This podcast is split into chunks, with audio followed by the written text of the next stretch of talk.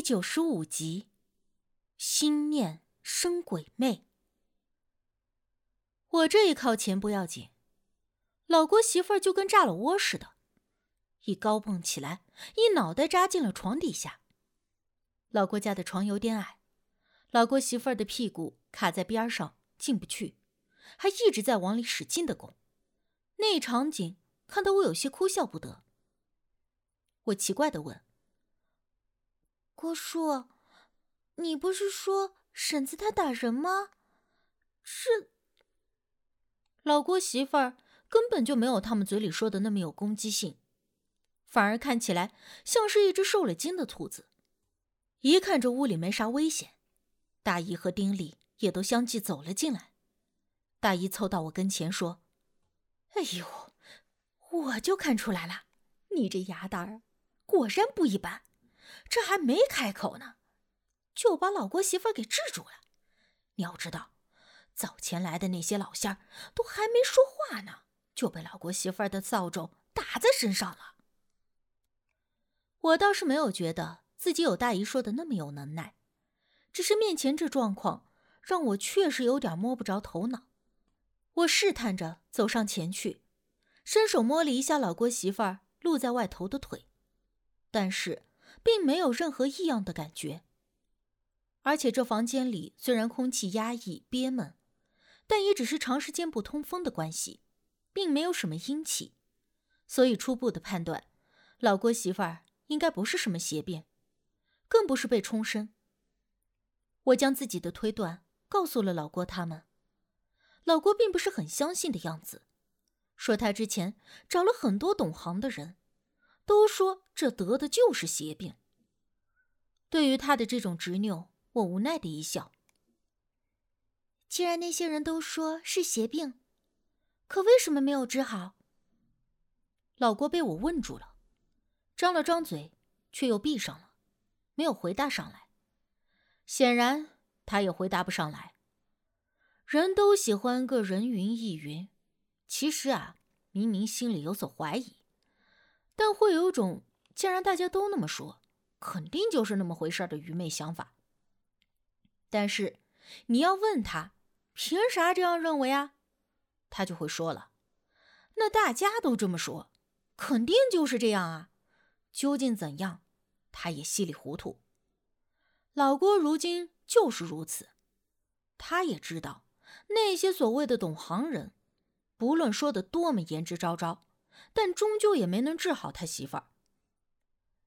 反正呢，您信也好，不信也罢，嫂子确实不是冲撞了邪祟，应该是其他的问题。如果您听我一句劝，也就别再请什么懂行的人了，因为根本就不是那么回事儿，而且钱没少花吧。老郭听了我的话，叹气没应声，就算是默认了。我见他这个情况也是可怜，年纪还不是很大。如果媳妇儿的毛病真的看不好，今后还有那么长久的日子，不知道要遭多少罪。想了想，我就说：“这样吧，我给你个地方，你去这里找这位师傅，就说是东坎子村的小青姑让你去的，或许他可以给你一个答案。”我一边说，一边写了一张纸条给老郭，让他到这个地方去看看。老郭眼下对我的能力还是怀疑的，以为找了我来就能够解决问题，现下不免有些失望。接了纸条，他瞅了一眼，也没说去还是不去。见他如此，我也就没有再多耽搁，直接和丁力离开了郭家，把我们送出门。我和丁力走了没多远，就听到老郭和大姨在身后小声的议论着什么，我也无心理会了。在我们这儿的农村，甚至是城里的很多地方，别说是发疫症，就是感冒咳嗽长期不好的，也都是要找大仙儿给瞧瞧，是不是惹了什么不干净的东西。所以老郭那么执拗的认为一定是邪病，我也并没有怨他就是了。出了郭家面前的小路，正好就是上山的大道。丁力说：“既然都走到这里了，不如直接爬山，到上面去看一看。我想想也是，不然还要在山下干等好几个小时。打定了主意，我俩就直接向着山上走。走到半山腰的时候，零零散散的遇上了其他的同学，都是在走走停停、玩玩闹闹。丁力爬的也累了，我俩就在边上找了块大石头坐着休息。青儿，你说刚才那个老郭媳妇儿到底咋回事儿？真的不是邪病？丁力还惦记着这件事儿，好奇的问我。应该不是，反正以我的能力是没有看出啥问题。当然，也不排除我道行不够。丁力拿了一瓶水递给我，又问道：“那你给老郭的那纸条上头写的啥呀？”那个呀，那是一个寺庙的地址，我让他去那里找一位师傅。那师傅也是大姑的师傅，修为很高的。那一年我犯太岁，年初八的时候，大姑就领着我去庙里顺仙儿。有些朋友可能不清楚，大年初八这天也叫做顺心节。传说啊，这是天上星君下界的日子，而这一天也是天空中的星斗出现的最多的一天。一般都会在正月初八天星下界的这一天，到庙里请一盏小灯，点燃祭星，也叫顺星。因为每个人每一年都会有一位值年星宿，你这一年的运势如何，也都与这位值年星宿有关。所以选在初八星君下界的这一天顺星，其实就是为了求得星君的庇佑，一整年都可以顺顺利利。平平安安。而我也是在那一年见到了大姑的师傅，那位慈眉善目的老和尚。虽然我并没有万全的把握，老郭媳妇儿的毛病在大姑师傅那里可以得到解决的办法，但是也只能够帮他那么多了。歇够了脚，我俩就继续爬山。这旅游景区说是爬山，其实啊。就是顺着上坡的水泥大道往上走而已。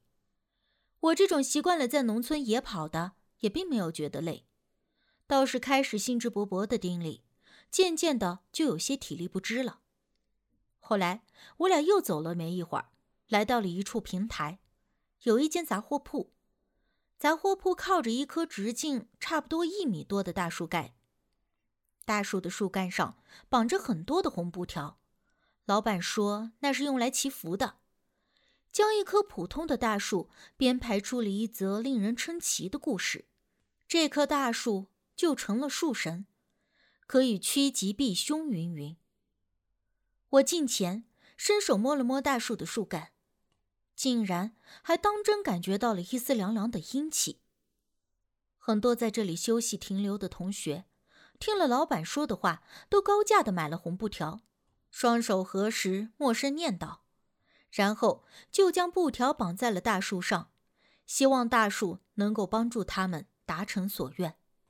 丁力被忽悠的也有些跃跃欲试，但是他准备掏钱买红布的时候，就被我给按住了。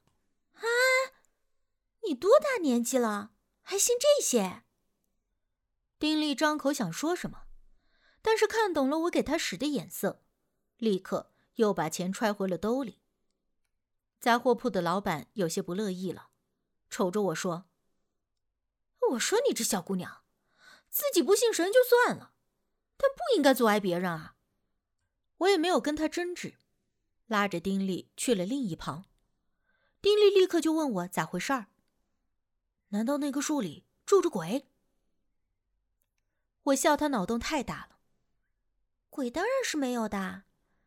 不过再过个几十年就说不准了。啥意思啊？丁力听不明白。我找了块石头坐下，喝了两口水，耐着性子给他解释了一番。有些东西呢，虽然原本只是很普通的物件，没有半点的灵性，但是如果被你神化，长此以往，就会生出了一些精魅鬼怪之类的东西。那棵大树原本就只是很普通的林间草木，但是生长的年月久了，具备了一定的灵性，还不足以形成气候。可是经过人类意念的催生，渐渐的，这棵树就会发生变化，催生出灵物。这种东西也不见得就是邪恶的，甚至有一些真的是可以帮助人类达成所愿。但是毕竟不是什么正当之物，所以还是敬而远之比较安全。更何况龙生九子还各有不同呢，谁也无法肯定。这棵树最后催生出的灵是善还是恶？丁力听得一愣一愣的。我觉着你怎么跟说《聊斋》似的，故意逗我呢吧？那你就当我刚才说的是《聊斋》故事好啦。不过，来历不明的东西不要乱碰，谨记这点，总没有坏处的。